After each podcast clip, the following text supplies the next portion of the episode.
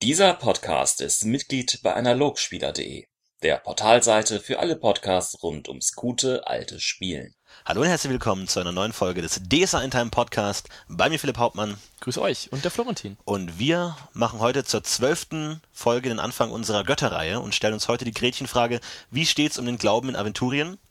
Und ja, wollen uns mit der Problematik von real existierenden Göttern beschäftigen.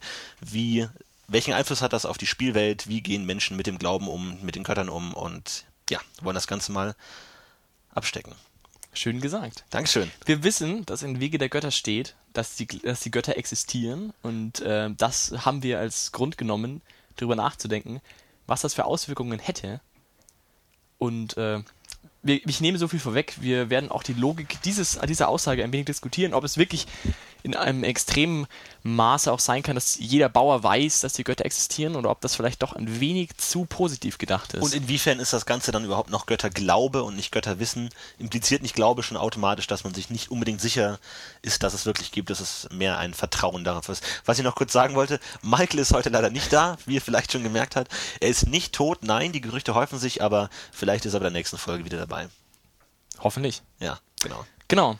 Ja, zum Thema äh, die Götter. Wir wissen ja, wir als Spieler wissen ja, dass äh, die Götter in Aventurien real existieren und ähm, spielen auch ihren Willen und ihre Handlungen aus, indem sie in die Spielwelt eingreifen. Die Frage ist natürlich, inwiefern hat das Einfluss auf den Götterglauben der Bürger Aventuriens? Inwiefern wissen die, dass es Götter gibt? Inwiefern interpretieren die die Wunder und die Handlungen der Geweihten, die teilweise übernatürlich sind, als den Willen der Götter? Inwiefern ähm, erklären die sich das Ganze und welchen Einfluss hat das? Wir haben schon in dem Vorgespräch natürlich starke Verbindungen gezogen zu dem mittelalterlichen Glauben, der an dem der aventurische Glauben ja angelehnt ist, bei dem es aber ähm, provokante Meinung nicht so war, dass Götter tatsächlich existiert haben und ob es da wirklich Unterscheidungen gibt. Also ob man sagen kann, dass ähm, das Wunderwirken der Geweihten oder das Wirken von Mirakeln und Liturgien ähm, ähnlich ist wie die Wunder, die überbracht wurden aus mittelalterlicher Zeit, wo dann eben man dachte, dass hinter gewissen geschichtlichen Ereignissen oder Schlachtenausgängen oder etc. Ähm, ein göttlicher Wille herrscht, der das Ganze dann beeinflusst. Also ja, also ich, ja, man merkt schon an dem stringenten Start heute, dass wir echt einen gut organisierten Kopf beieinander haben, weil wir echt schon äh, eine Menge Diskussionen hatten im Vorfeld.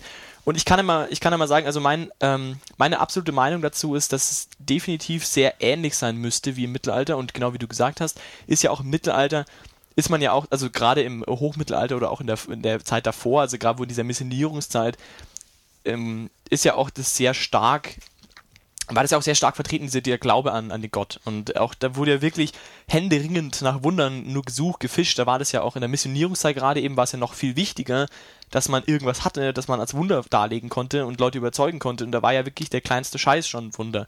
Und ähm, demzufolge glaube ich, allein weil die ja damals auch so sicher davon ausgegangen sind, dass es ein Wunder war, dass man gewisse Liturgien definitiv sehr vergleichbar gestalten kann. Also dass man halt bei gewissen Liturgien die Wirkungen ich meine, gut, regeltechnisch hat regeltechnisch eine Wirkung, definitiv, klar, steht ja auch drin, hier bla, jetzt ist der, ist der Tote wirklich gesegnet und, und bleibt da auch.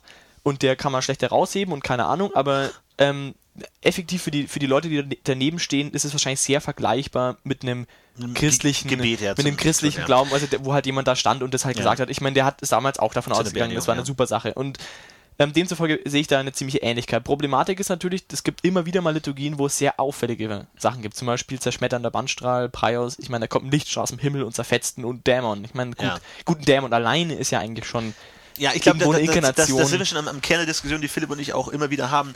Ähm, inwiefern kann man eben sagen, man inter interpretiert Handlungen nur als sind das wirken Götter oder inwiefern ist es wirklich offensichtlich? Wie zum Beispiel mein Lieblingsbeispiel, was ist, wenn, wenn im Aves-Geweihten wirklich Flügel wachsen und jemand sieht das und, und sieht, wie er durch die Luft fliegt. Inwiefern kann er sich das Ganze dann überhaupt noch als Glauben erklären oder ist es dann nicht schon ähm, etwas, das er wirklich sicher weiß und er hat das gesehen und weiß es und ist hundertprozentig sicher und geht das Ganze dann eher wie normales Wissen an, wie okay, es gibt Vögel und Menschen können sich anscheinend Flügel wachsen lassen. Also inwiefern wie, wo liegt denn die Definition des Wortes Glaube, zu sagen, auch wenn man im Mittelalter davon ausgehen kann, dass sie sich sehr sicher waren oder davon überzeugt waren, dass es, dass es einen Gott gibt, inwiefern ist es dann tatsächlich doch noch ein Unterschied, wenn es wirklich durch Fakten belegt ist, die wirklich so sind, oder ist es dann in gewisser Weise ein Aberglaube, zu sagen, okay, gut, wenn wir beten, danach passiert alles gut und oh, tatsächlich, die, die Kuh hat den Wind überlebt. Äh, vielen Dank äh, für, für Gottes Segen. Inwiefern kann man das vergleichen oder ist es wirklich ja. Handgre ähm, handfest, handgreiflich. Genau, ich, glaube, das ist halt auch die große Problematik eben gerade so Sachen. Es gibt ja auch zum Beispiel in der Fex, Fex ähm, gibt es ja auch zum Beispiel Liturgien, wo du, wo du Staub wirkst, wirfst zum Beispiel und der äh, Betroffene, der, wo auf den die Liturgie wirkt, äh, um den wirbelt dann auf einmal der Staub und er sieht schlechter und so Sachen, wo man wirklich auch gibt ja mehr Sachen oder Arbeitsgewalte können ja auch irgendwie zur Orientierung Steine gelb färben und genau, solche Sachen. Ich meine, das ja. ist halt schwierig.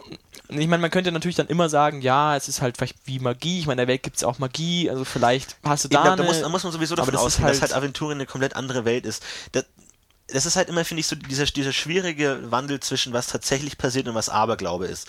Zum Beispiel wissen wir, ähm, dass es Werwölfe tatsächlich gibt in Aventurien und ähm, auch im Mittelalter oder zeitgenössisch gibt es auch die Legende von Werwölfen und inwiefern ist es nicht für Bauern vergleichbar, die einfach irgendeinen Schatten im Wald sehen und sagen, oh, da ist der böse Werwolf. Ist es für die gleichbedeutend, wie wenn ein mittelalterlicher Bauer gesagt hätte, da ist ein böses Monster im Wald, geht da mal nicht rein, Kinder? Oder wissen die wirklich mehr? Wissen die wirklich, dass es ein Werwolf ist und haben den vielleicht tatsächlich gesehen? Und inwiefern wirft das den Glauben dann tatsächlich um, wenn man mal einen Werwolf sieht? Ist das dann vergleichbar oder ist das dann wirklich was komplett anderes. Also das, die, genau diese Grenze zwischen Glaube und Wissen finde ich so interessant. Also was wäre denn, wie hätte man, wie hätte ein mittelalterlicher Mob denn darauf reagiert, wenn jetzt keine Ahnung wirklich eine eine gelb leuchtende Hand vom Himmel heruntergegriffen hätte und einen Sünder genommen hätte und weggeworfen hätte? Hätte ihn gesagt, ja okay, cool, passt. Also natürlich schon schockierend, aber okay, passt. Oder hätte das wirklich das Weltbild komplett verändert und gesagt, okay, das ist wirklich was anderes. Weil auch wenn man sagt, ich weiß, dass es Gott gibt und ich bin mir ganz sicher, dass es Gott gibt, ist es eine andere Art von Aussage Aussage, wenn man sagt, ich bin mir hundertprozentig sicher, dass es Hunde gibt. Ja, gut, du weißt, dass es Hunde gibt, da steht einer neben dir, das ist was anderes. Und auch wenn du sagst, ich weiß, dass es einen Gott gibt, im Sinne von, ich bin sehr überzeugt davon, ist es, finde ich, trotzdem nochmal eine andere Einstellung dazu, als, weil es eben etwas Übernatürliches ist. Es ist auf, einfach auf einem anderen Niveau. Also, ja, also ja, genau. Wie, wie würde das ähm, gehen? Ich glaube auch, also selbst in der, ich glaube selbst in der, also in der, in der sehr christennahen Vorstellung oder mittelalterlich christlichen Vorstellung von dem Glauben wäre auf jeden Fall eine, eine große goldene Hand vom Himmel Grund genug, sein Glaubensbild komplett zu ändern, meiner Ansicht nach. Also egal, wie du es jetzt auslegst, ich glaube, so, eine, so ein Eingriff wäre definitiv extrem, also egal, wie, welche Ausgangssituation du wählst, das ist auf jeden Fall eine Nummer zu hoch und würde ja. auf jeden Fall Leute verändern. Die Fragestellung ist ja auch, wenn du sagst, okay, Vielleicht habe ich einen Weiler im Wald, die haben einen Werwolf gesehen. Dann ist der vielleicht der eine Weiler, der vollkommen davon überzeugt, dass es Werwölfe gibt und die wissen das ja auch wirklich aber das Wissen reicht dann nicht über die Mauern dieses Weilers hinaus, so ungefähr. Das ist natürlich die nächste Frage. Wer weiß überhaupt davon? Und ich glaube, das ist die Rettung, die man eigentlich auch im Spiel immer gut nehmen kann, dass es halt einfach niemand weiß, dass es einfach niemand mitkriegt. Oder die Leute, die es mitkriegen, dann sagen, ja, ich habe wirklich einen Werwolf gesehen, dann ja, ja, der Böse. Und die nehmen das halt wieder abergläubisch auf und können es nicht so weitertragen. Ähm, dass, dass es halt immer an dieser Naivität scheitert oder an diesem schon existierenden Aberglaube scheitert, dass es wirklich jetzt Wissen wird, sondern halt immer so eine Legende bleibt, die vielleicht einen wahren Kern hat. Genau. Und ich denke, ja, ich, ich denke, das ist auch eine relativ gute Lösung für solche Fragen im Speziellen, aber ich meine, die Grundfrage, wie die Glaubenswelt in Aventurien beschaffen ist, ist ja damit auch nicht gelöst. Ähm, klar, natürlich, und ich meine, nicht alle sind so naiv wie Bauern. Ich meine, klar, genau. ich finde, der Bauernglaube ist ja auch für, für das Spiel zu großen Teilen recht uninteressant, weil man sich ja eigentlich eher damit beschäftigt, wie steht mein Held dazu und wie stehen die anderen Helden dazu und wie spricht man darüber. Und gerade jetzt Helden, die jetzt nicht so dumm sind und vielleicht einen akademischen Hintergrund haben oder vielleicht einfach nicht, oder halt nicht auf den Kopf gefallen zum sind Beispiel und sich da wirklich ja, mit beschäftigen, die, die müssen irgendwie dahinter kommen, okay, da ist mehr, als ich vielleicht dachte, oder das ist wirklich mehr. Genau, also ich, er wollte es gerade fies unterbrechen, aber äh, du hast natürlich Bitte. recht. Nein, also ähm, genau, gerade die Fragestellung, ich meine, Meta-Beispiel ist ein Hintergeweihter. Der Typ ist ja dafür prädestiniert, sich damit zu beschäftigen. Und ich meine, ich sage mir mal, es ist sogar noch ein, ein Kirchenhistoriker. Ich meine, das kann ja gut sein. Der Typ hat halt vielleicht damit zu tun, was die Kirche so alles gemacht hat und der muss irgendwann zum Erkenntnis kommen, eigentlich. Also, ja, das ist halt die Frage, wie kann der Typ dann zur Erkenntnis kommen? Alles klar, ähm, die Götter gibt es alle wirklich?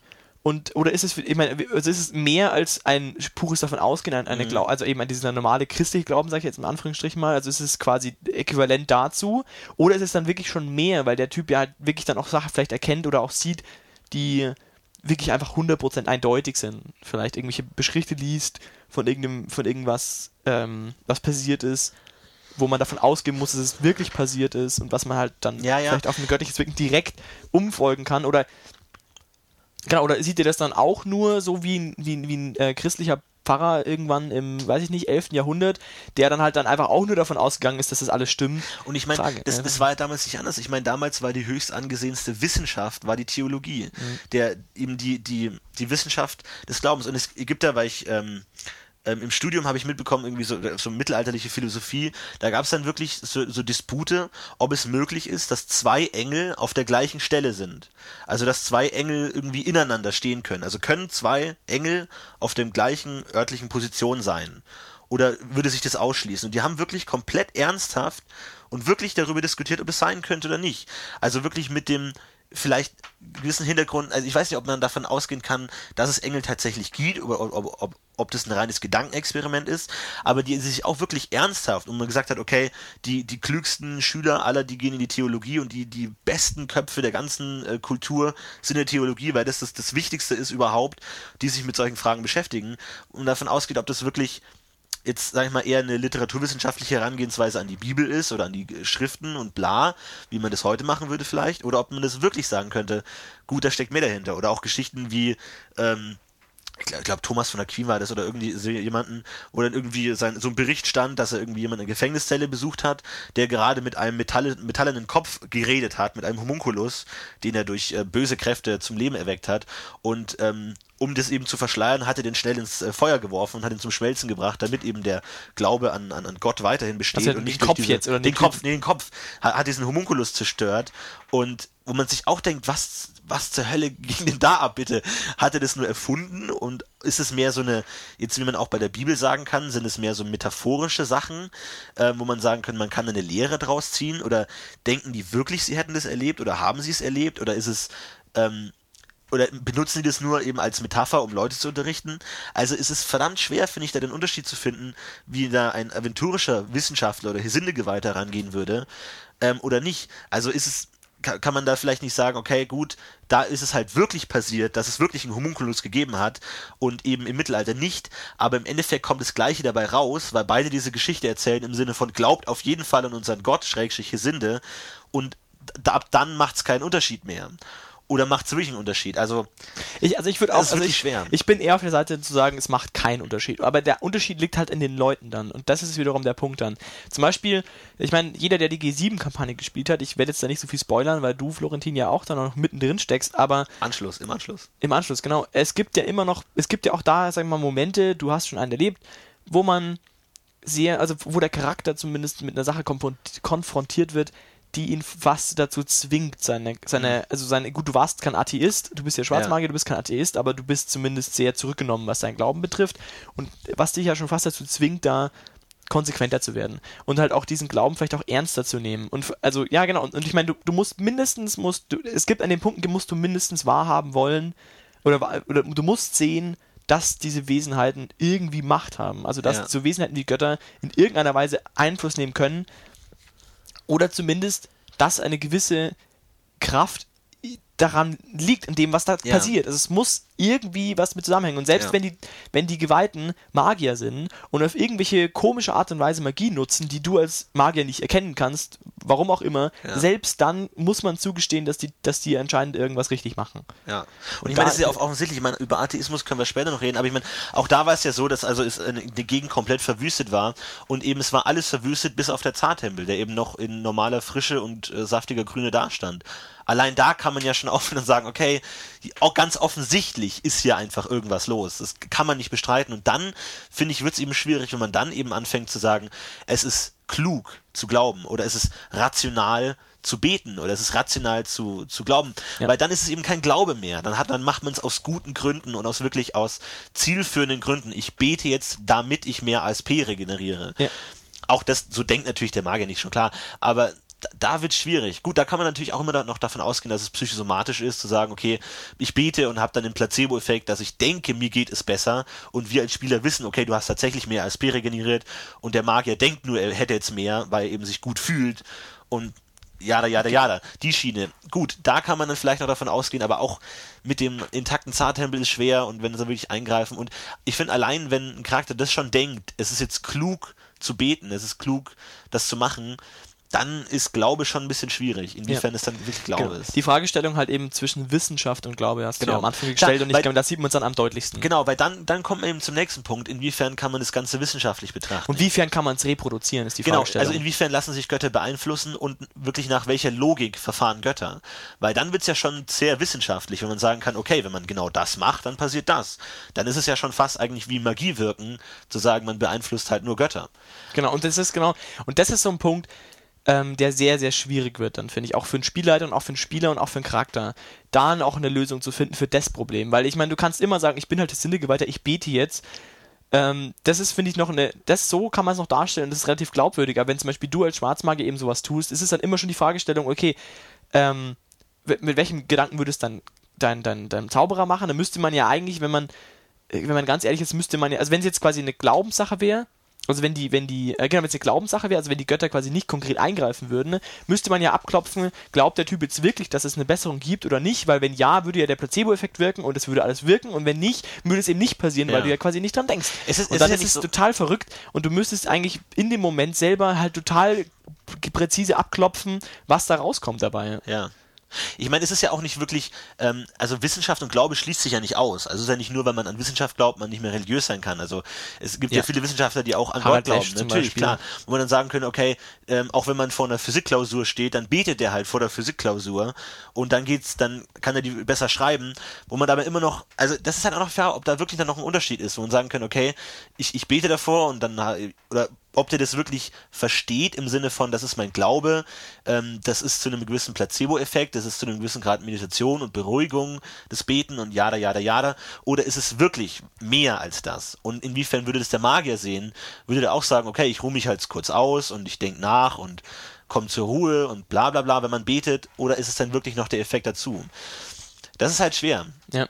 Ja, und die Fragestellung der Logik der Götter ist natürlich da auch ein Punkt. Ich meine, man weiß zum Beispiel jetzt, ich meine, Effa zum Beispiel ist ja ein Gott, der ganz konkret ähm, auch schon beschreibt in seiner Darstellung, dass er eben willkürlich ist, dass er keiner strikten Logik folgt. Ja. Aber selbst das ist ja, hast du ja auch gemeint schon im Vorgespräch, das ist ja auch schon eine gewisse Logik. Also Genau. selbst wenn du, wenn du präzise sagen kannst, okay, der Typ ist halt nicht berechenbar, hast du ja trotzdem schon verstanden, dass der Typ nicht berechenbar ist. Ja. Sprich, du kannst ja schon wieder irgendwie berechnen, dass er nicht berechenbar ist.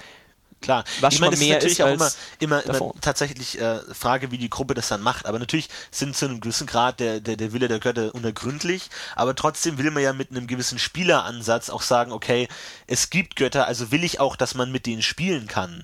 Und dass es nicht einfach völlig random ist, sondern dass man sagt, okay, äh, dass man auch gewisse epische Momente erzeugen kann, dass wenn dann eben alle vor der Schlacht noch zu Ran Ronra beten, dass es dann eben diese gewisse Boni kriegen und dass sie dann besser kämpfen und äh, weil man Klar. eben diesen psychosomatischen Effekt eben nur durch Regeln darstellen kann, wenn überhaupt, dass man dann schon dazu sagt, okay, sie existieren zu einem gewissen Grad. Oder kann man sagen, das ist vielleicht wirklich nur die Repräsentation davon, von diesem psychosomatischen Effekt, dass man dann eben besser kämpfen kann. Also gibt es keine konkrete Ja. Liturgie dafür, aber zu einem, man, man kann es Ja, ja, doch, Märtyrer-Segen wäre das Gut, zum Beispiel. Okay. Oder man kann ja auch von, unabhängig von Liturgien einfach sagen, man kriegt jetzt einen Bonus drauf oder schläft besser oder irgendwas. Also ist es wirklich dann nur diese Darstellung dieses Effekts oder ist es wirklich Götter, die mit einer gewissen Logik eingreifen? Weil dann ist halt die Frage, inwiefern man Götter verstehen kann als Aventurier, inwiefern man die, die Logik hinter Göttern verstehen kann. Weil wir Spieler müssen sie verstehen können, weil wir damit umgehen. Und auch wenn wir sagen, sie sind willkürlich und wir würfeln jedes Mal und bei einer 6 greift er ein, verstehen wir sie auch zu einem gewissen Grad. Wie macht man es dann? Es ist immer das Problem, inwiefern spiel, verstehen die Spielfiguren die Regeln ihres Spiels. Also, weil wir verstehen sie als Spieler und inwiefern reflektieren die Charaktere dann darauf, was passiert, mit dieser Logik, die wir ja wissen.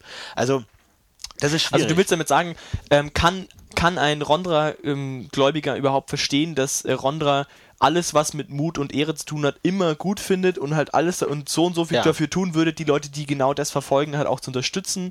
Oder können die nur hoffen, mehr oder weniger drauf, dass Rondra das gut findet und halt nur durch, auf, auf Schriften, die vielleicht irgendwo liegen, halt ihr, ihr Vertrauen aufbauen und können sagen, ja, da steht irgendwo, dass Rondra das gut findet, also mache ich das so, Ja. weil ich das persönlich auch gut finde.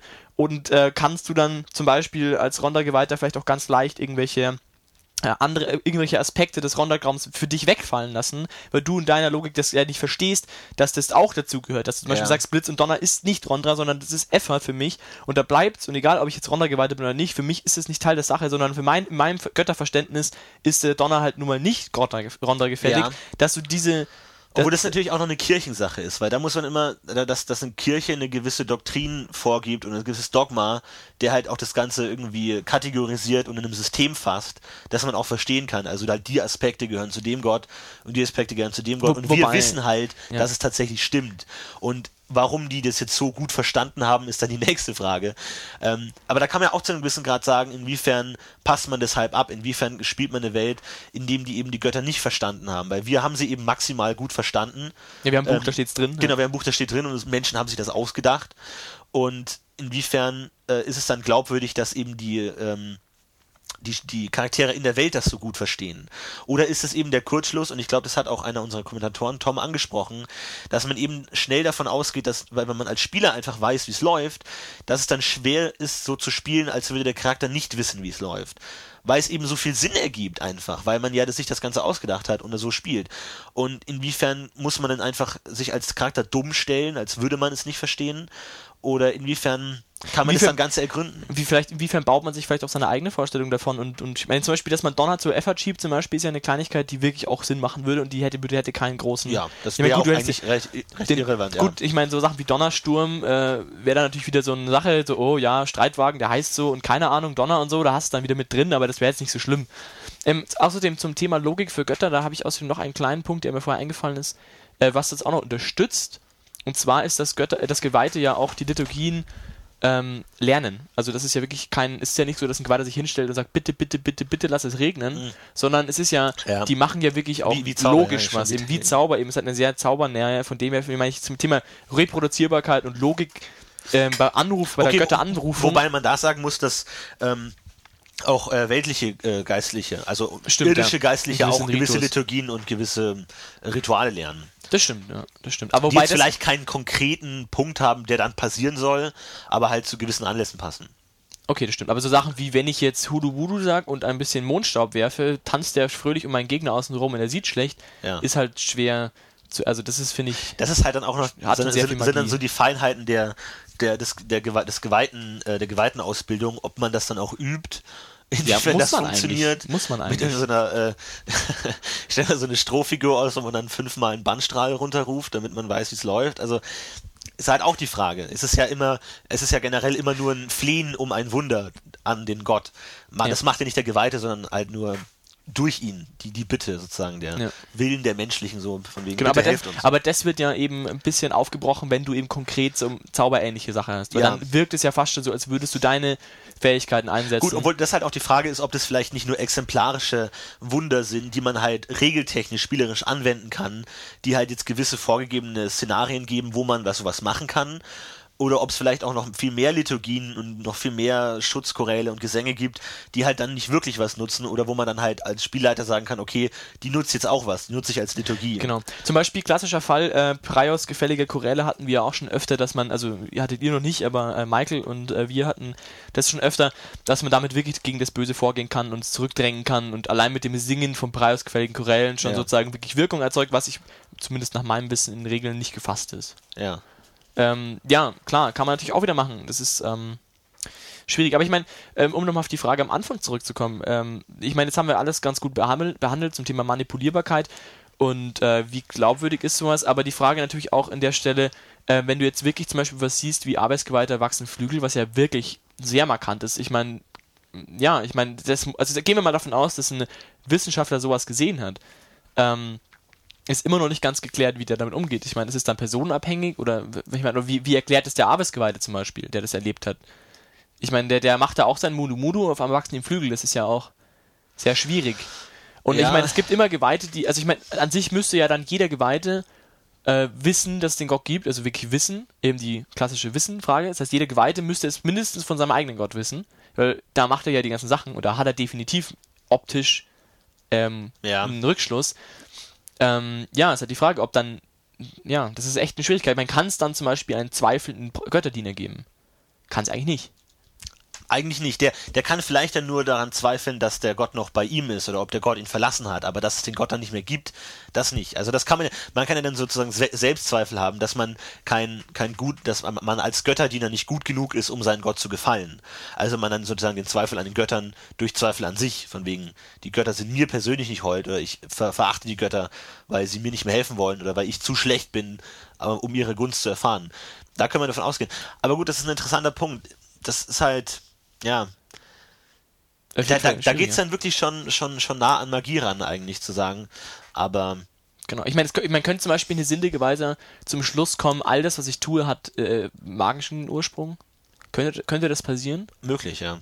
Äh, Finde ich an sich schon glaubwürdig, aber Klar, finde ich auch glaubwürdig. Es ist halt eine Frage, inwiefern man dann da rangehen würde, inwiefern vielleicht Magierwissenschaftler das dann auch analysieren würde, inwiefern das dann Magie ist oder ob das Ganze nur äh, gewisse, eine andere Art von Magie ist, die man halt jetzt vielleicht mit dem Odem nicht unbedingt erkennt, aber könnte man auch machen. Könnte zum Beispiel eine sinnige Weiter dann sich in seinem Keller einsperren und äh, liturgische Experimente durchführen kann also, er sagen, also okay, mit der Liturgie experimentieren. Ja, also, dass er halt sagt, okay, ich probiere jetzt einfach aus, was passiert, wenn ich Folgendes mache und halt dann wirklich die Grenze ausreizt ja. sozusagen und eben eine Wissenschaft draus macht. Wie, wie Gut, das ist jetzt ein gutes Beispiel, weil sonst könnte man sagen, dass da die Götter wahrscheinlich keine große Lust drauf haben, weil die halt sich nicht mit sich experimentieren lassen, sondern nur wirklich, wenn ja wirklich der ein sehr frommer, treuer Götterdiener das wirklich braucht, dann kriegt er es auch und wenn er nur damit rumspielen will, dann kriegt er es nicht.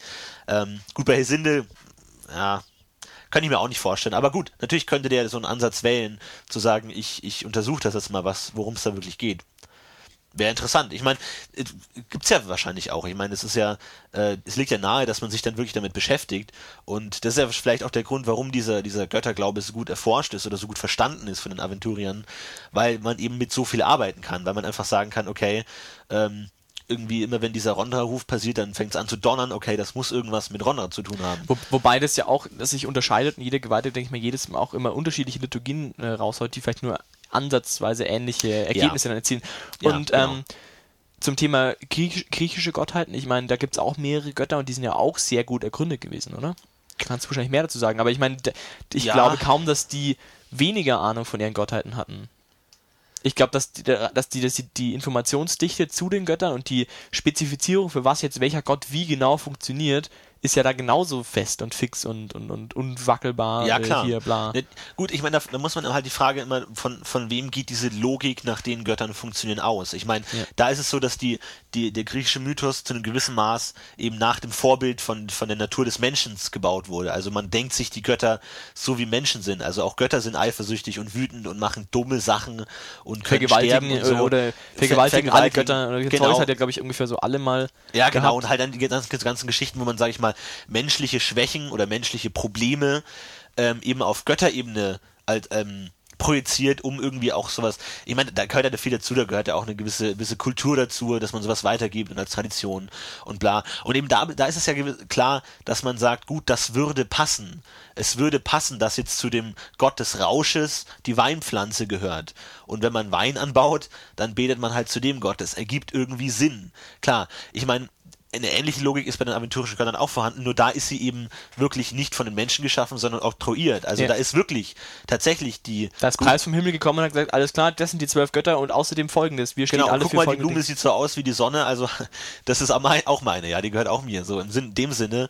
Ähm, klar, dann ist halt die Frage, gut, von, von welcher Richtung aus es interpretiert wurde. Ja, ja, aber dann ist auch wiederum die Frage, wie ist der Volksglaube? Glauben die dann zum Beispiel auch die ganzen heiligen Steine und die ganzen heiligen Pflanzen, die du hast, sind dann auch alle heilig oder ist dann für ein... Wer jetzt die Kirchen oder die Aventurier? Die Aventurier. Ja. Oder ist für die dann wiederum ähm, auch nur eine, eine, eine praktische, eine pragmatische Ansicht dann wieder sinnvoll. Also zu sagen, okay, die Weinrebe ist halt nur Maraya, alles klar, aber okay, gut, der Amystilstein hat jetzt keinen Gott. Kann, ich weiß jetzt selber auch nicht, wer das ist, aber ich meine, irgend so Gotteswissenschaftler, der weiß es vielleicht irgendwie, der damit dann zu tun hat, aber dass so der Normalmensch schlicht und einfach keinen Plan hat, auch wahrscheinlich nicht alle, nicht alle Einzelheiten aufzählen könnte von den Göttern, also halt einfach so seine pragmatische Sicht auf die Götter vielleicht auch irgendwie ver, ja, verwurstelt. Könnte ich mir auch vorstellen, dass du halt sagst, okay, irgendwie der Bauer hat halt eine ziemlich genaue Vorstellung, für was Pereine alles stehen könnte und Travia vielleicht noch, aber bei Rondra setzt es bei dem dann auch schon aus. Irgendwie, der sagt so, ja, Krieg und so, das ist Rondra und so und kämpfen, ja. aber pff, ja, uh. Und bei Prios, no, ja, das ist so der, der, der Typ, der, der, der mich hier so ähm, beim Bauer, als Bauer hält und das ist so der Mann, der alles irgendwie überwacht und nett ist zu uns und irgendwie streng und so, aber mhm. so richtig Ahnung hat er auch nicht. Das könnte ich mir auch noch ganz gut vorstellen, dass du da sagst, okay, wir haben da eben auch ähm, eine sehr, also äh, trotz, äh, dass gerade durch die Oktroyierung quasi es nicht möglich ist, den vollen Umfang zu verstehen. Ja. Ich glaube, das, das gibt natürlich zu einem großen Teil die Kirche vor, die halt dann irgendwie merkt, dass gewisse Dinge irgendwie eher göttergefällig sind als andere. Ähm, das hat eher Ja, aber tut sie das oder ist, es eben, Intuition oder ist es eben oktroyiert? Es ist eben so gewesen, dass Praios kam und gesagt hat, ha, der Stein ist cool und ein Greif ist außerdem ein ziemlich cooles Tier. Oder haben sich die Aventurier gedacht, so, hm, Greif ist irgendwie ziemlich cool und der sagt Ja, gut, außerdem, oh, gut, das- das Greif ist- ist eine blöde Vorstellung, weil Greif kann sprechen, Ja. aber äh, irgendwie der Fuchs ist Fex, ja, ist ja klar. Ich meine, Fuchs, ja, warum? Kann auch, könnte auch ein Wiesel sein. Ich Ja, mein, ich meine, gut, das ist natürlich die andere Frage, woher das Wissen über die Götter kommt und die, das Wissen über die Mythologie.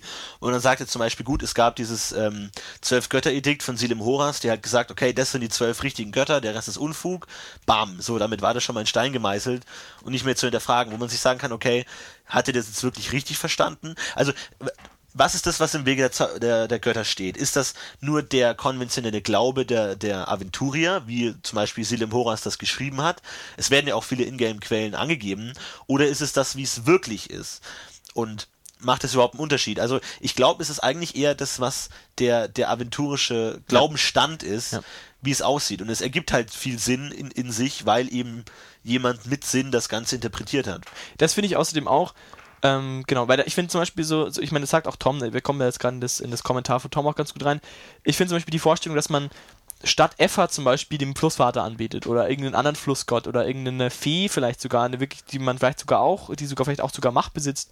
Ja. Ähm, oder vielleicht eben auch irgendwas, was nicht vorhanden ist, eben irgendwas, was ja die Götter, sie halt anbeten, dass das zum Beispiel gut funktionieren kann, dass man statt Effort eben einen anderen Gott nimmt, finde ich absolut schön auch an der Stelle. Ja gut, aber das ist ja dann eigentlich nur ein anderer Name für dasselbe, oder wie meinst Nee, du? dass man auch eigene Eigenschaften dann vielleicht wählt oder dass man den dazu nimmt oder so, dass man oder das Beispiel, dass man dass ein Bauer sagt, ja, es kommt irgendwie er fängt an an den an den Rindergott zu beten, weil der halt die Rinderherde beschützt und den kann man ja zu Perein noch dazu nehmen, aber äh, ja, und dann hat man halt zwei Götter, Ja, weil wo, okay. wo, weil wo halt zum Beispiel, wenn man jetzt der Pereine-Gewalt über das über das, über den Acker äh, schreitet und die Engel steigen herab und segnen den Acker, dann brauchst du keinen Rindergott mehr, weil dann macht ja das Pereine, da ist ja offensichtlich klar, Pereine macht es. Das Gut, wäre ganz, also ich meine, das ist- schön. also, also in Zwölf-Götter-Regionen kann ich mir das schwer vorstellen, weil ich meine, da gibt's ja auch kein Bedürfnis dazu, sich neue Götter zu überlegen, weil die zwölf ja gut so ziemlich alles abdecken. Ja, aber die Fragestellung ist Ähm, eben, wie, wie, fi wie fix ist die Vorstellung davon? Ich meine, klar, bei Perein ist zum Beispiel schwierig, weil der ist wirklich der Bauerngott. Da wird es nicht, da wird es schwer sein, Bauern davon abzuhalten, dass Perein ein guter Gott Ja. ist, aber ähm, es gibt ja immer so Grauzonen, die vielleicht für Bauern nicht so wichtig sind oder vielleicht auch dann noch, vielleicht für ganz spezielle Bauern, irgendwie in Berggegenden, vielleicht ist halt dann auch noch ein Gott Ja. wichtig, der dafür also sorgt. dass es so ein Halbaberglaube dann ist mehr oder Genau, weniger. genau. Der okay. ein Gott, der dafür sorgt, dass der Steinhang Ja. nicht abbricht und dann betet man dann noch an den Steinhanggott. Ähm, so äh, Also man, du meinst, dass man den Götterglauben von seiner eigenen Domäne überträgt auf, auf andere Punkte und dann sozusagen seine eigenen Mischgötter genau. und, und, und Nebengötter genau, dass man eventuell in, in seinen Glauben noch andere Aspekte aufnimmt, dass man sagt, okay, Pereine sorgt auch dafür, dass die Steinwand nicht abbricht oder Ingerim von mir aus. Ähm, oder man nimmt sich halt einen neuen Gott. Ja. Ich meine, man sagt ja auch, es gibt ja auch, äh, jetzt nach Wege der Götter gibt es ja auch die, also wenn man jetzt auf die Elfen schaut, da gab es ja sowas schon mal, also es wird ja auch, die, es wird ja auch gesagt irgendwie, dass dieser, die haben ja an Nundra und Cersal gebetet und dadurch entstanden die Götter sozusagen und hatten dann auch Macht und es gibt immer noch, nach dem Niedergang der Hochelfen, gibt es immer noch Tempel, in denen sozusagen Nundra und Cersal noch Macht hätten. Die, der restliche Macht, die sie, die sie halt jetzt nicht mehr so wirklich haben, aber halt da noch so ein bisschen, oder ich glaube nicht mal, ich, nicht nur die beiden, da gab es ja dann mehr, dass du halt wirklich noch quasi auch regelkonform noch Tempel einbauen dürftest, in denen die entsprechenden Gottheiten noch was tun können. Wo ich, Ja. wo, wo es halt wiederum, wo das halt dann zum Beispiel ähm, wieder zum Tragen kommt, dass man sagt, sogar regeltechnisch könnte man sagen, wenn, eine, wenn irgendwie ein Bauerndorf zum Beispiel an den Steinhang auf halt Gott betet, dann könnte wirklich sein, dass der Ja. zumindest im, im sehr kleinen Rahmen vielleicht ein bisschen was machen kann. Ja. Okay, das kann man. Gut, natürlich regeltechnisch lässt sich natürlich alles machen. Okay, gut, kann man machen. Gut, ist ja die Frage, inwiefern erwähnen, die das natürlich ja. auch kommunizieren und dann, wenn Ja. jetzt ein Pereine Geweihter das hört, der wird dann wahrscheinlich auch darauf aufmerksam sein, dass der Kerl Effert heißt äh, und oder als Flussvater als Effert interpretiert und denen was darüber sagt, ist ja dann noch eine, eine Bildungsfrage, inwiefern man sich wirklich, wie viele andere Götter man kennt und also ich gehe generell da schon davon aus, dass jeder Aventurier auch Bauer alle zwölf Götter kennt und grob Ja weiß, gut, aber ich meine, es könnte, es könnte ja sein, dass jemand wirklich glaubwürdig vermittelt, dass es halt nicht Effert ist. Okay, also du meinst dann Scharlatan oder was? Oder? könnte ja sein, dass der Typ auch dann glaubt. Okay. Also nur mal so Ja. in den Raum Ich, gestellt. ich verstehe, was du meinst. Ja, kann man, kann sein, ja. also auf jeden Fall auch, finde ich. Das ist halt eher eine Anwenderfrage jetzt gerade. weil Ich bin jetzt gerade ein bisschen Ja. runter von der Theorie. Ähm, Ja. Finde ich ist halt, ist halt die. Frage, inwiefern sowas wirklich relevant ist, weil ich glaube, sobald sowas relevant genug wird, um in einen Abenteuerkreis zu kommen, wird es relativ schnell gelöst mit, mit eventuellen äh, Geistlichen, die da eingreifen. Ja, wobei das eben genau die Fragestellung eben äh, Wege der Götter eben ist es, also die Fragestellung am Anfang war ja eben, ist Wege der Götter quasi das Optimum oder ist es nur die, die, die Sicht der Dinge? Mhm. Das heißt, es könnte ja sein, dass diese Felswand Aufhalt Gott wirklich existiert, der steht halt nur nicht im Wege der Götter drin, weil er halt nicht im normalen ja. ja, Chorus vorhanden ist. Aber wenn ein Geweihter hingeht und das halt geweiht untersucht, stellt er fest, hey, fuck, den gibt's Es gibt wirklich. tatsächlich noch einen. Ähm, das ist Mhm. denkbar, finde ich. Und das ähm, Ist denkbar, ja. und das finde ich muss ist nicht ausgeschlossen. Das ist nicht um also man könnte sich ein Abenteuer vorstellen, in denen sowas vorkommt und am Ende kommt raus oder das die Lösung des Abenteuers ist eben es bleibt dabei. ja. Könnte ich mir vorstellen. Finde ich auch nicht finde ich nicht nicht dumm. Jetzt verstehe So. ich, was du meinst. Ja, wäre denkbar, ja. Ähm, gut, äh, zum Thema Übernatürliches wollten wir noch. Das ist dann natürlich die Frage nach, wir, wir benennen äh, Götter eben als Übernatürliches auch in dem hin, Hinblick, aber ist halt die Frage, inwiefern ähm, es in der, in der Welt wie Aventurien, in der es Übernatürliches, also das, was wir als übernatürlich betrachten, wie Magie und Götter, tatsächlich gibt, wie, was ist dann deren Einstellung zu tatsächlich übernatürlich in der Welt? Weil, wenn Götter wirklich eingreifen und mit einer gewissen Harmonie in der Welt verknüpft sind, inwiefern sind sie dann noch übernatürlich? Gut, natürlich sind sie übernatürlich in dem ähm, Sinne, dass sie sich nicht an Naturgesetze halten oder Dinge können, die normale, natürliche Wesen nicht können, aber Sie sind in dem natürlichen Weltbild Genau, vorhanden. sie sind in gewisser Weise verstehbar und erfassbar oder Genau. erkennbar. Und gerade wenn die Logik der Götter greift, also gerade wenn man davon ausgeht, dass Götter logisch folgern, was ja Wege der Götter nahelegt, dass es logische Götter sind mit logischen Konstrukten und logischen Gedankenansätzen, dann hast du ja eine logische Gottheit eben und damit ist es ja in gewisser Weise natürlich. Also du kannst das in deiner Ja. natürlichen Welt nach gewissen Systematiken verstehen, was passiert. Genauso wie die Magie ja auch sehr verstehbar ist. Genau. Und Ja. damit hast du Natürlichkeit, ja. Und dann stellt sich natürlich die Frage, was dann das tatsächlich Übernatürliche? Also Was gibt man es dann eben nicht mehr versteht. ja, also gibt, gibt es dann noch irgendwie das Bedürfnis nach etwas wirklich Übernatürlichem, ähm, so wie das Bedürfnis nach Übernatürlichem nach, von gewissen Religionen gefüllt wird?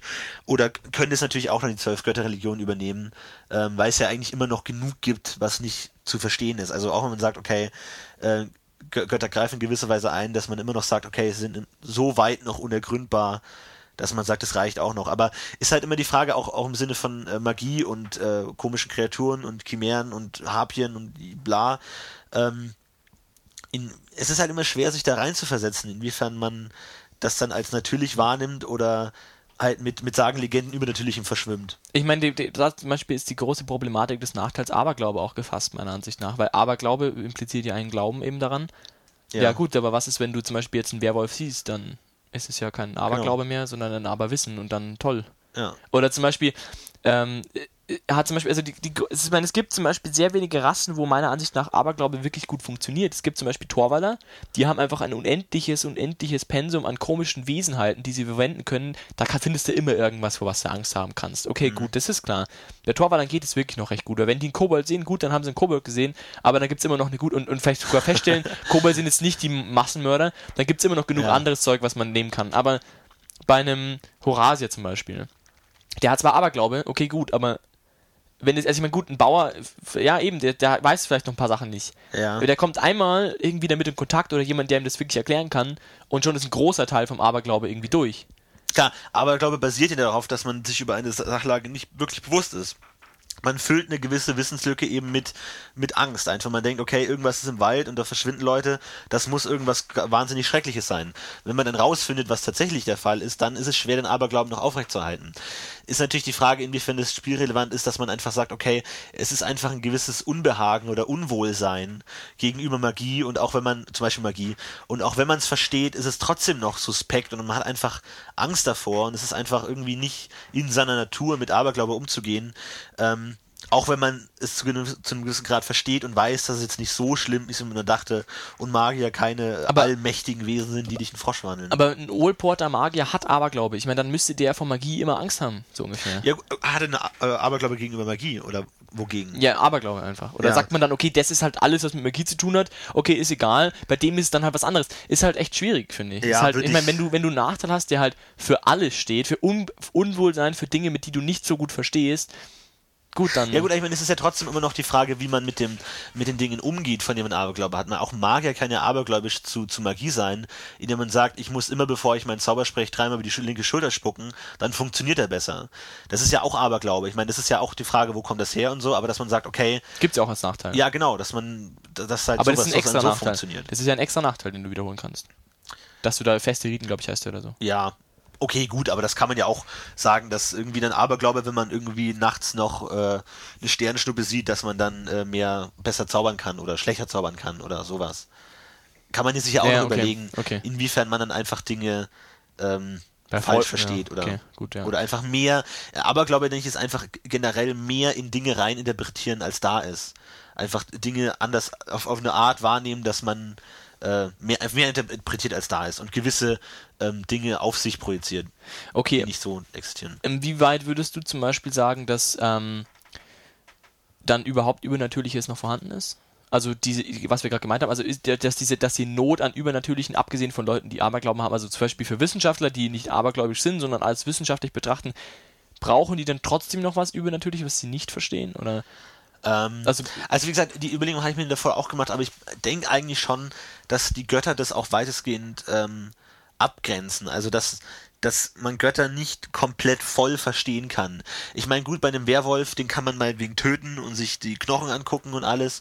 Das ist bei einem Gott schon schwer und auch, man kann nicht wirklich mit ihm kommunizieren, man kann nur irgendwie durch Geweihte oder durch Gebete, durch gewisse Medien irgendwie mit ihm kommunizieren. Also es ist schon noch schwer genug verstehbar und auch wenn man ihn zu einem gewissen Grad verstehen kann, wird man nie voll einen Gott verstehen, wie man jetzt sagt, okay, man, es gibt die Möglichkeit, voll einen Werwolf zu verstehen, weil man ihn e- eben empirisch besser betrachten kann, wird es mit einem Gott nicht funktionieren. Also da ist, finde ich, noch genug da, wo man sagt, die Götter sind komplex und mysteriös und rätselhaft genug, ähm, als Ich- dass ja. das funktioniert. Ich glaube, es gibt ja auch genug äh, in unserer Welt sozusagen, die, ähm, die, die auch auf eine, also ja in der jetzigen Da- Welt, die, die genug, äh, die, die sie auf dieses Götterding auch verzichten können und halt auch ohne diesen Göttergedanken ja die Welt komplett verstehen wollen und damit gut klarkommen und brauchen sich auch nichts dazu überlegen. Ich meine, außer du- man geht davon aus, dass die Wissenschaft schon auch eine Art Glaube ist, okay, gut, dann hast du denn da wieder mit drin, aber den hättest du ja dann bei den, mit der aventurischen Welt ja auch. Ja. So einen Gedankengang. ja. Ja, stimmt. Ähm, ich wollte gerade noch irgendwas anderes sagen, das habe ich vergessen. Äh, ich komme ich später drauf zurück. Äh, ich wollte dich noch fragen, wir haben vorher angeschnitten Atheismus in der Welt. Genau, also gerade in der, in der Welt, wo Götter so präsent sind, ähm, gibt es auch oft die Gegenbewegung, habe ich schon gehört von Leuten, ja, ich spiele jetzt mal einen Atheisten, der mit Göttern überhaupt nichts zu tun hat und total abgefahren total äh, exotisch, aber das ist halt sehr schwer durchzuhalten, genau wie Aberglaube, dass man recht schnell mit der, der Wahrheit in Kontakt tritt und wo man auch einfach sagen kann, es ist einfach dumm, äh, atheistisch zu sein, weil du zu einem gewissen Grad offensichtliche Vorteile hast. Man muss ja natürlich immer fragen, wo kommt der Atheismus her?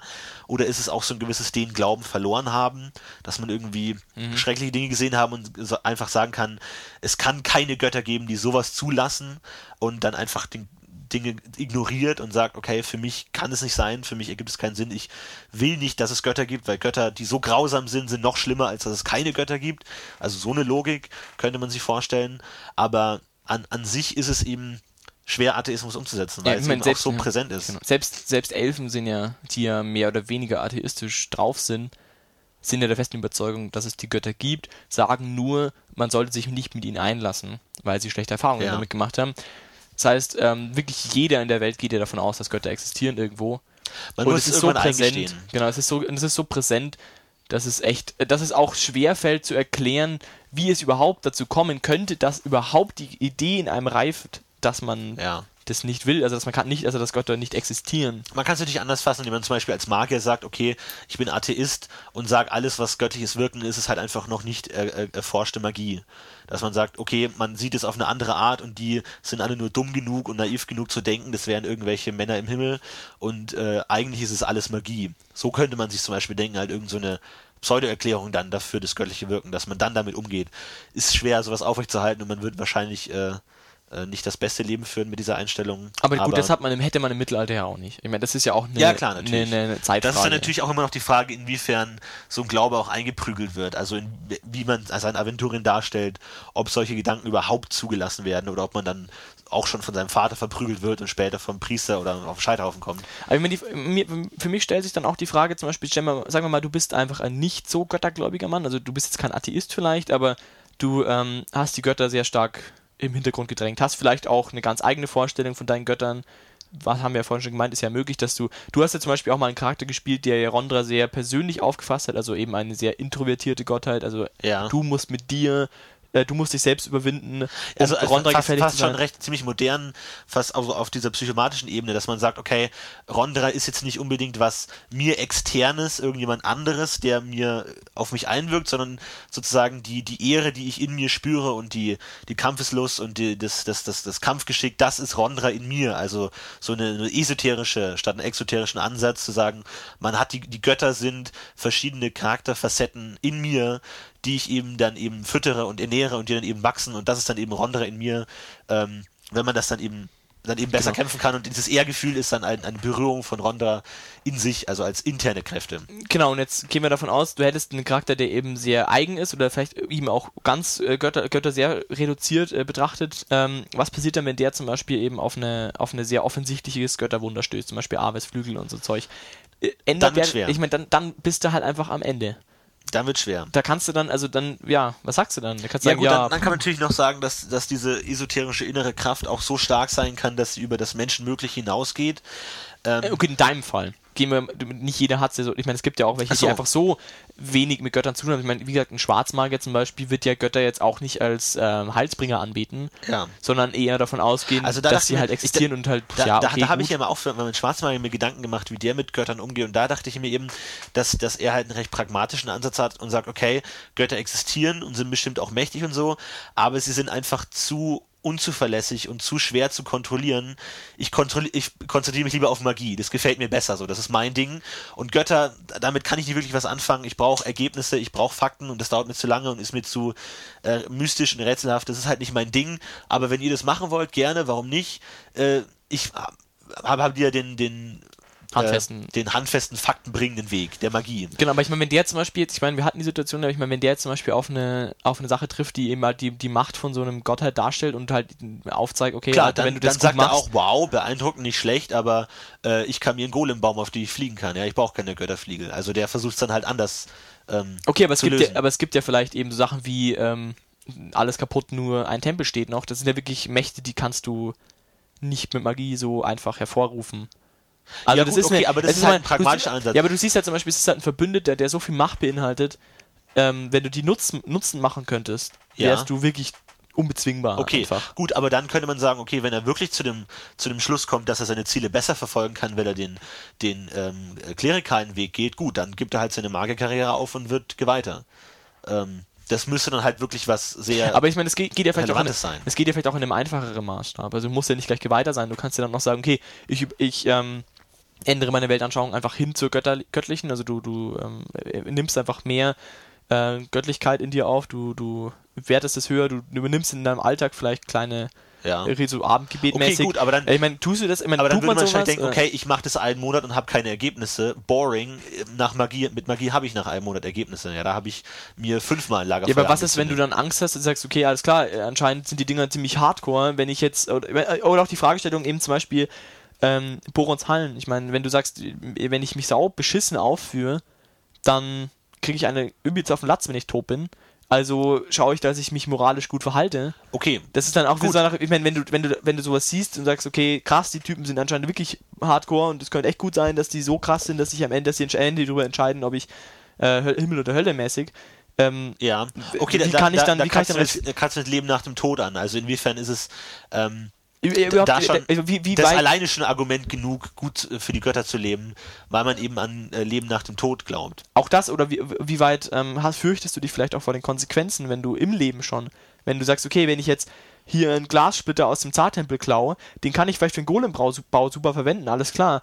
Aber wie weit fürchtest du dich davor, dass die Macht, die dieser Gott schon demonstriert hat, dich zerschmettert oder dir Gut, große aber, gut, Steine aber das, das, das ist eine Charakterfrage. Also inwiefern nimmt man dann diese Gefahr auf sich und, und sagt, okay, ich bin einfach so krass, dass ich auch gegen die Götter rebelliere, also zu einem gewissen Grad, um an meine Ziele zu kommen.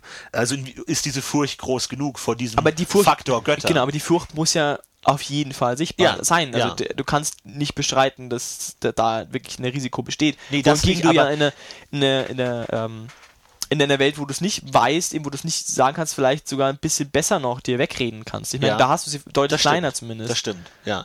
Also es ist wesentlich schwerer, gegen göttliche Gebote zu verstoßen. Also das stimmt schon. Und zum Beispiel so Sachen wie, ja, du kannst dir da immer noch sagen, wenn du es nicht weißt, kannst du immer sagen, ja, ich mein Zar wird verstehen, warum ich das mache und wird's gut finden, so ungefähr. Das kannst du dann halt nicht mehr vielleicht, wenn du sagst, okay, die Typen sind wirklich hardcore und die, mit denen ist nicht zu Spaß und die sind ziemlich krass und die haben bestimmt kein Interesse daran, mit mir zu falschen, ne? Ja. Wenn ich da halt Scheiße baue, dann krieg ich einen auf den Arsch und dann ist gut. Ist halt einfach, oder verändert sich ja auch die Sicht dann vielleicht überhaupt und wie du dann dein Leben Klar, natürlich, aber veränderst. ich meine, das ist ja auch ein interessanter ähm, Weg, den man gehen kann, zu sehen, okay, gut, ich habe die Götter unterschätzt oder die Götter sind doch mächtiger, als ich dachte. Ähm, das ist ja, kann, kann ja auch interessant sein, dass man als Charakter erst lernt, wie man mit den Göttern umzugehen hat. Ähm, und ich meine, äh, es kommt auch ein bisschen auf die Jugend an, inwiefern man das schon verinnerlicht hat, wie, wie Götter sind. Und ich meine, Magier kom kom konkret jetzt aus mir haben, wo der Götterglaube recht klein geschrieben wird, so wie ich mir das vorstelle, wo man Dinge nicht mit äh, Göttern erklären wird, sondern eh- wahrscheinlich eher mit Magie Wo, und die eher wobei, eine wobei, untergeordnete Rolle wobei deine. Spektabilität an Hesinde glaubt. Okay, also gut. es steht sogar Ja, okay, aber gut, aber es ist, festgelegt. klar, also, natürlich, aber der persönlich kann ja von mir aus auch an Hesinde glauben und äh, ich glaube auch an Hesinde im Sinne von, es gibt sie und äh, die ist ganz cool, Also er bietet- aber also ich versuche meine Probleme eher anders zu lösen. Das ist Okay. ja nur noch ein pragmatischer Ansatz. Okay. Ich meine, ich weiß auch, ja, keine Ahnung, ähm, ja, Okay. Ähm, nächster Punkt, äh, Dämonen. Ich meine, da bist du dann wieder im selben Fahrwasser. Macht es, ich meine, kann ein Mensch, der weiß, es gibt die Götter, Dämonenpaktierer werden? Jeder, jeder, also ich meine, wenn du nicht gerade geistig gestört bist, ist es einfach nur saudumm, weil du weißt, okay, ich verspiele meine Seele für immer. Ich meine, wenn du weißt, es gibt Boron und äh, der Typ ist für mich da, wenn ich tot bin, ähm, das macht schlicht und einfach überhaupt keinen Sinn, deine Seele zu verkaufen. Also vernünftig gesehen würde ich auch sagen, dass es schwer ist, das zu verallgemeinern. Man kann halt nur sagen, dass es aus einem gewissen, äh, einer gewissen äh, Gier oder e- gewissen Egoismus raus ist, dass man dann sagt, okay, ich denke nicht so weit voraus, dass ich lieber jetzt sage, okay, jetzt ich gehe diesen Pakt ein und hab, bin dann unfassbar mächtig und das danach ist mir mehr oder weniger egal. Ich will je, lieber jetzt die Macht und bin entweder nicht dumm genug oder zu, zu äh, geil auf die Macht, dass, dass ich das irgendwie verdränge oder denke, okay, vielleicht hat der Dämon doch noch äh, Mitleid mit mir und nimmt mich in sein äh, Reich auf Tut oder er ja. whatever. Tut er. Ja, okay, Das ist ja das ist Problem. Nicht so. Ja, genau. ja, aber, aber halt ich- ja. zu sagen, okay, ich widme mich dann dem und ähm, sozusagen die, der Götterglaube ist nur, um mich von Dämonen abzuhalten, aber ich habe das alles durchschaut, das, die sind alles Idioten und eigentlich ist es ganz anders, die, die Dämonen sind viel mächtiger als die Götter und da geht's mir viel besser. Ähm, Es ist, ja, dann also die es Frage. Ist, ja, es ist ja auch ähm, festgelegt, also es ist ja oft, also ich kann mir gut vorstellen, dass es viele gibt, die halt einfach sagen, ich bin schlau genug, mich im Laufe meiner, also ich krieg viel Macht, ich nutze diese Macht dann dazu, mich unsterblich zu machen zum Beispiel. Ja. Oder ich nutze die Macht dazu, ähm, wie am Ende wieder aus dem Pakt rauszukommen, wenn es dann soweit ist und mich wieder schnell in die Borons Arme zu retten. Aber andererseits müsste eigentlich gerade die Wissenschaftler drunter, also gerade die Schwarzmagier, die damit umgehen, die müssten eigentlich wissen, dass es nicht so einfach ist. Ja klar, wissen Sie, also das ist ja auch Also das ist, das ist halt der, eine, der, Ansatz zu also sagen, ich meine, es ist einfach es nur grobe, dumm genau, es ist zu eine- paktieren, es weil ist man einfach grobe- seine, seine genau. Selbstständigkeit verliert, was einfach Ja. das höchste Gut für einen Schwarzmagier ist, zu einem gewissen Grad. Aber, Aber- man kann natürlich sagen, okay, ich bin krass genug, ich, äh, ähm, Ich ich, ich, wieder überliste den, den, den Erzdämon. Und gut, kann man natürlich Überheblichkeit auch ganz gut. aber es ist so, ein- es ist dann immer, halt ich meine, ist dann jeder Pakt quasi kranke Selbstüberschätzung. Nein. Es kann auch einfach nur Dummheit oder Machtgeilheit sein. Aber das, also ich finde, es ist ein sehr, es ist sehr schwer, sowas dann zu verargumentieren. Ist es auch, ja. Finde ich sehr, sehr schwer. Vor allem, ich meine, so kannst du halt immer noch, ich meine, beim Teufel und bei Gott kannst du immer noch sagen, ähm, d- der, man ist sich halt nicht sicher, der Teufel bringt einen zum Zweifeln und nimmt einen dann. Aber wenn du halt weißt, dass es Bogen gibt, sozusagen, wenn du das, wenn du diese, also ich finde, man darf auch in dem Punkt nicht davon ausgehen, dass die Menschheit wirklich weiß, dass es Bogen gibt. Weil sobald du das wirklich weißt und gesehen Ja, hast, aber ich meine, sie sind ja trotzdem nicht unfehlbar. Also ich meine, man, man begeht ja auch einen Mord, also in Amerika unwissentlich, dass man dann wahrscheinlich selber drauf geht. Da kann man sagen, ja, wie dumm bist du denn das zu machen, aber du bist halt in gewissen Situationen nicht komplett Herr deiner, dein, äh, deines Handelns zu sagen, okay, das ist mir jetzt wichtiger und mir ist es scheißegal, was danach passiert, äh, ich mache das jetzt. Und dass man, dass man eben so wahnsinnig verführt ist von dem Dämonen, zu sagen, okay, ich weiß, es geht nicht gut aus, aber ich will das so dringend, dass ich es trotzdem mache. Aber ich, ich, stimme dir zu, es ist wesentlich schwerer, äh, sowas einfach. Und das ist ja auch die, die Frage, wenn man sagt, okay, ähm, Götter existieren wirklich, ähm, Geweihte haben wirklich einen Draht dazu und es ist alles sehr, sehr krass, dass man dann sagt, okay, dann wird Aventurien zu einer sehr guten moralischen Welt. Mhm. Weil, wenn man einfach so davon überzeugt ist, dass es Götter gibt, und dann hat man eigentlich wenig Grund, weniger Grund, sich Götter ungefällig zu verhalten. Natürlich kann man immer noch sagen, okay, ähm, ich äh, verhalte mich Götter ungefällig und raub den aus, obwohl es gegen die Ordnung der Götter geht oder bla, weil ich einfach äh, goldgierig bin oder weil ich einfach das Geld will und mir, es mir egal ist, aber es ist trotzdem schwieriger zu verallgemeinern. Man gibt's ja auch, dass man sagt, okay, im Mittelalter hat man einen Priester umgebracht und man sagt, okay, war vielleicht nicht so cool, aber egal.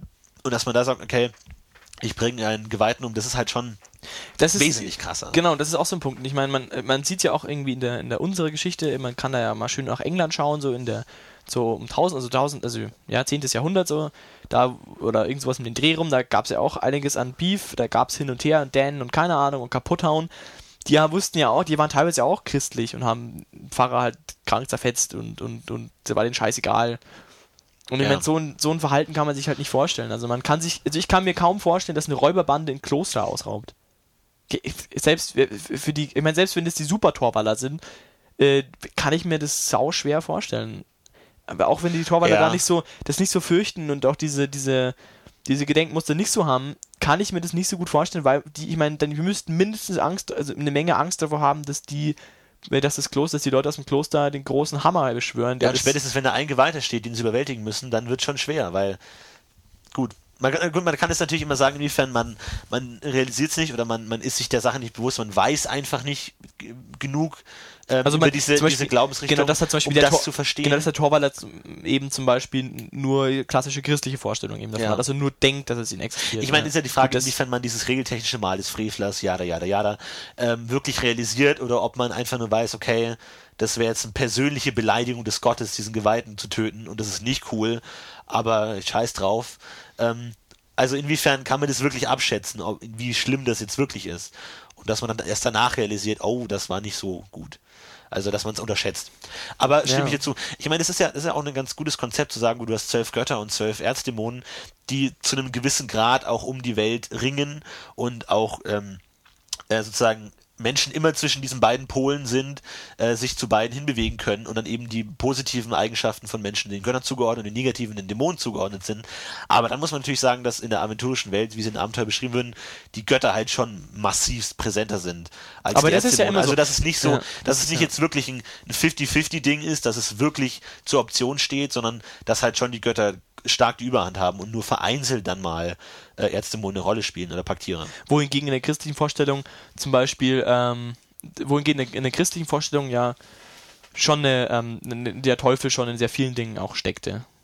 Ja. Also da, wo man ja auch sehr, also wo man ja die, die, mit dem Teufel ähm, deutlich öfter direkt hantiert hat, hantiert man ja mit Dämonen sehr ungut, äh, sehr, sehr wenig. Ja, gut, man, da hat man das ja schon bei Eigenschaften. Da ich meine schon, wenn du, wenn du habgierig bist oder wenn du eine, eine Frau vergewaltigst, ist es ja auch schon dämonengefällig zu einem gewissen Grad. Oder den Namenlosen gefällig. Das ja. kann man sich so auch, ist auch schon noch so, ein, so noch so ein Pol im Spiel, wo man der, den man dann noch so hat. Aber gut, okay. Ja, kleine, aber halt auch, dass es auch im Kleinen funktioniert, dass eben, dass man dann ja. eben auch äh, vom Teufel verführt wird dazu, das zu machen. Ja, ja, gut, das kann man schon so nehmen. Ach, aber ich meine, das ist ja auch nicht schlecht. Ich meine, das ist ja auch eine Frage, welche Spielwelt man will. Ob die eher positiv ist und ob eigentlich immer in jedem Dorf jemand die Ecke ist, der dir gut helfen kann, oder ob du es eher äh, hart und äh, eine apokalyptische Welt haben willst. Gibt's ja auch in Aventuren, gibt's ja auch Gegenden, wo jetzt die Götter nicht so präsent sind und sagen kann, okay, wenn du mal eine abgefuckte Welt willst, dann geh dahin. Aber generell ist es halt schwer, böses Verhalten oder das Böse zu rechtfertigen, wenn die Götter und auch vor allem die Götterdiener so mächtig sind, dass die auch mal äh, die mehr oder weniger die Kräfte des Gottes kanalisieren können, egal wo sie sind und egal wer sie sind, mehr oder weniger. Klar, höhere Geweihte mehr, aber also dass schon Geweihte ausreicht, um halt die Kraft des Gottes zu präsent zu haben. Mein gut, da haben wir halt eben die schwarzen Landen jetzt geschaffen, wo man das ja auch ein bisschen machen kann. Wobei ich. Anspielung darauf, ja. Ähm, du, du durftest es noch nicht äh, genau betrachten, ich weiß, ich habe es ja verboten, aber ich kann äh, also da hat man ja das ja schon in Betracht gezogen und gibt es ja auch diese Welt eben, die dieses Dunkle ja auch irgendwie rep repräsentieren soll, muss viel mit Dämonen und so rumhampelt, aber die Welt ist auch einfach komplett kaputt.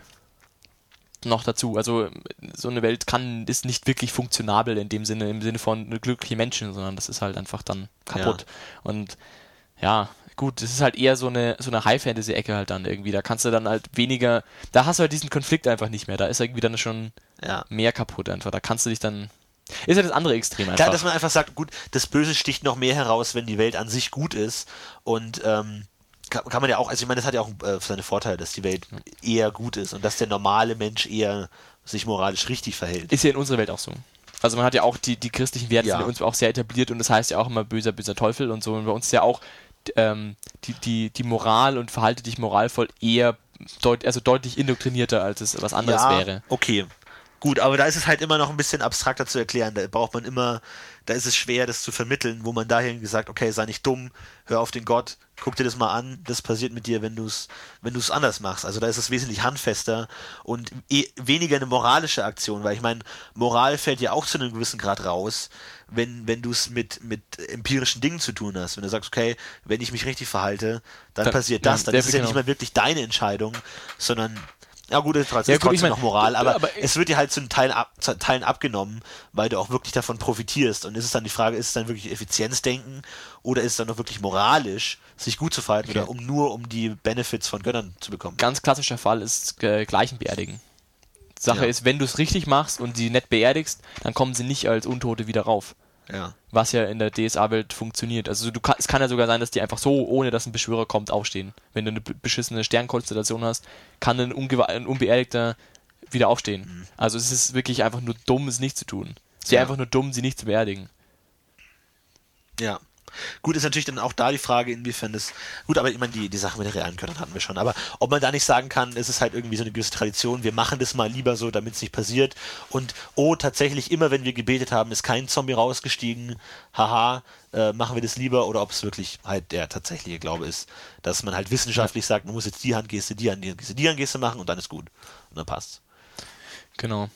Na gut, ich denke, wir, wir haben ganz gut, ganz gutes geschafft heute. Wir sind wundervoll bei einer Stunde. Ja. Also das war der erste Teil unserer Götterreihe. Wir werden uns noch mit anderen äh, Themen beschäftigen. Die konkrete Folgenaufteilung haben wir jetzt noch nicht. Aber, aber wir werden glaube, auf je, der erste Teil. Genau, wir werden auf jeden Ideen Fall Götterdiener machen. Ich unterbreche dich heute die ganze Zeit. Es tut mir leid. Ich tut mir leid. Äh, wir werden auf jeden Fall Götterdiener machen. Kirche, Mythologie, sowas in der Art haben wir uns angedacht. Und ähm, vielleicht eben auch noch die Einzelgötter. Da werden wir mal sehen, wie weit gucken, das funktioniert. Ja, ob, ob, wir da, da genug aus jedem Gott rausholen können. Wenn ihr Ideen habt, äh, konkret, was euch interessieren würde, falls ihr alle historischen und äh, DSA-Fakten widerlegen wollt, die wir in dieser Folge ähm, gebrochen und gesagt haben, bitte tut das gerne in den Kommentaren.